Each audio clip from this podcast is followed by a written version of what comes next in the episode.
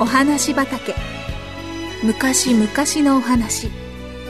遠い異国のお話。遥か未来のお話。それからすぐお隣のお話。ほんのさっきのお話。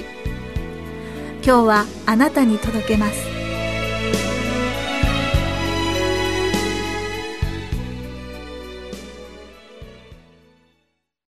クラスで一番嫌いな子。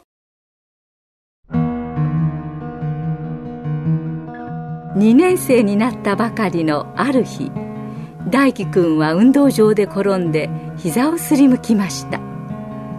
普通ならそんなことでなく大輝くんではなかったのですがその時は運悪く尖った石が膝小僧に当たって大輝くんは思わず涙を流してしまいました。ところがさらに運の悪いことにそこへ康介くんが通りかかったのです。大輝くんは慌てて涙を拭きましたが間に合いませんでした。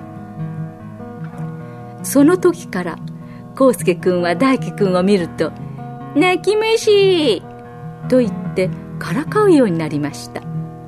そしてその時から大輝くんは康介くんがクラスで一番嫌いな子になってしまったのです。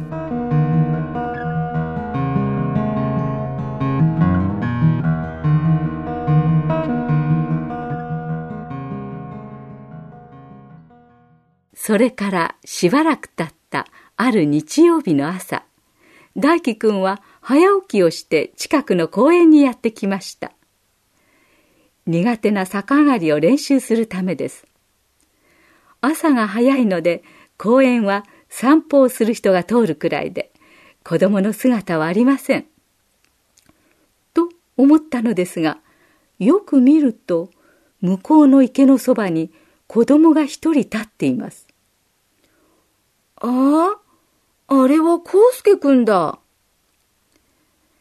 元気のない顔でじっと水の中を見ていた康介くんが、今度は砂場に行きました。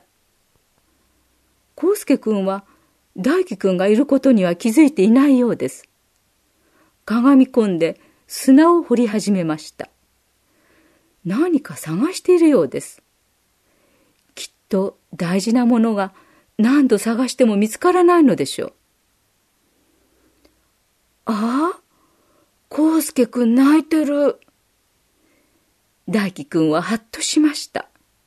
康介くんの目から涙がポトリと落ちたのです。やい、康介くんの泣き虫。大輝くんの口からそんな言葉が出そうになりました。いつもの仕返しをするいいチャンスです。でも、康介くんの涙を見ているうちに不思議なことが起こりました。今まで一番嫌いな子だった康介くんが、なぜかちょっとだけ嫌いな子に変わっていったのです。何探してるの？突然大輝くんが現れたので、康介くんは慌てて涙を拭きました。僕も探してあげようか？大輝くんの口から自分でも不思議なほど優しい言葉が出てきました。うん。アメリカのおじさんからもらった大事なビー玉をなくしちゃったんだ。いつもポケットに入れてたんだけど、夕べ寝る前に見たらないんだよ。昨日の夕方ここで遊んだから、その時に落としたと思うんだ。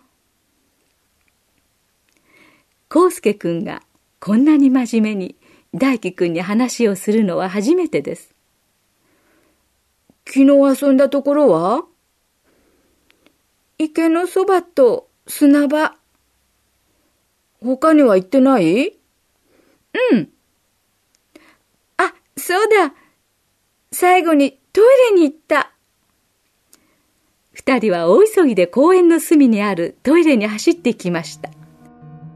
あったトイレの入り口に「落とし物」と大きな字で書いた紙が貼ってあってその下にビニール袋に入ったビー玉がぶら下げてありました。きっとお掃除のおばさんが見つけてくれたのに違いありません。それは普通のビー玉よりも大きくって赤と青と緑の星がびっしり詰まっているように見えるとてもきれいなビー玉でした。太陽に透かすと星がキラキラ光ります。わあすごい。大輝くんは思わず見とれてしまいました。大輝くんも持っていいよ。康介くんは大切そうにビー玉を大輝くんの手に乗せました。ずっしりと重いビー玉が大輝くんの手の中でキラリと光りました。不思議なことにこの時からクラスで一番嫌いな子だった康介くんが大好きな康介くんになったのでした。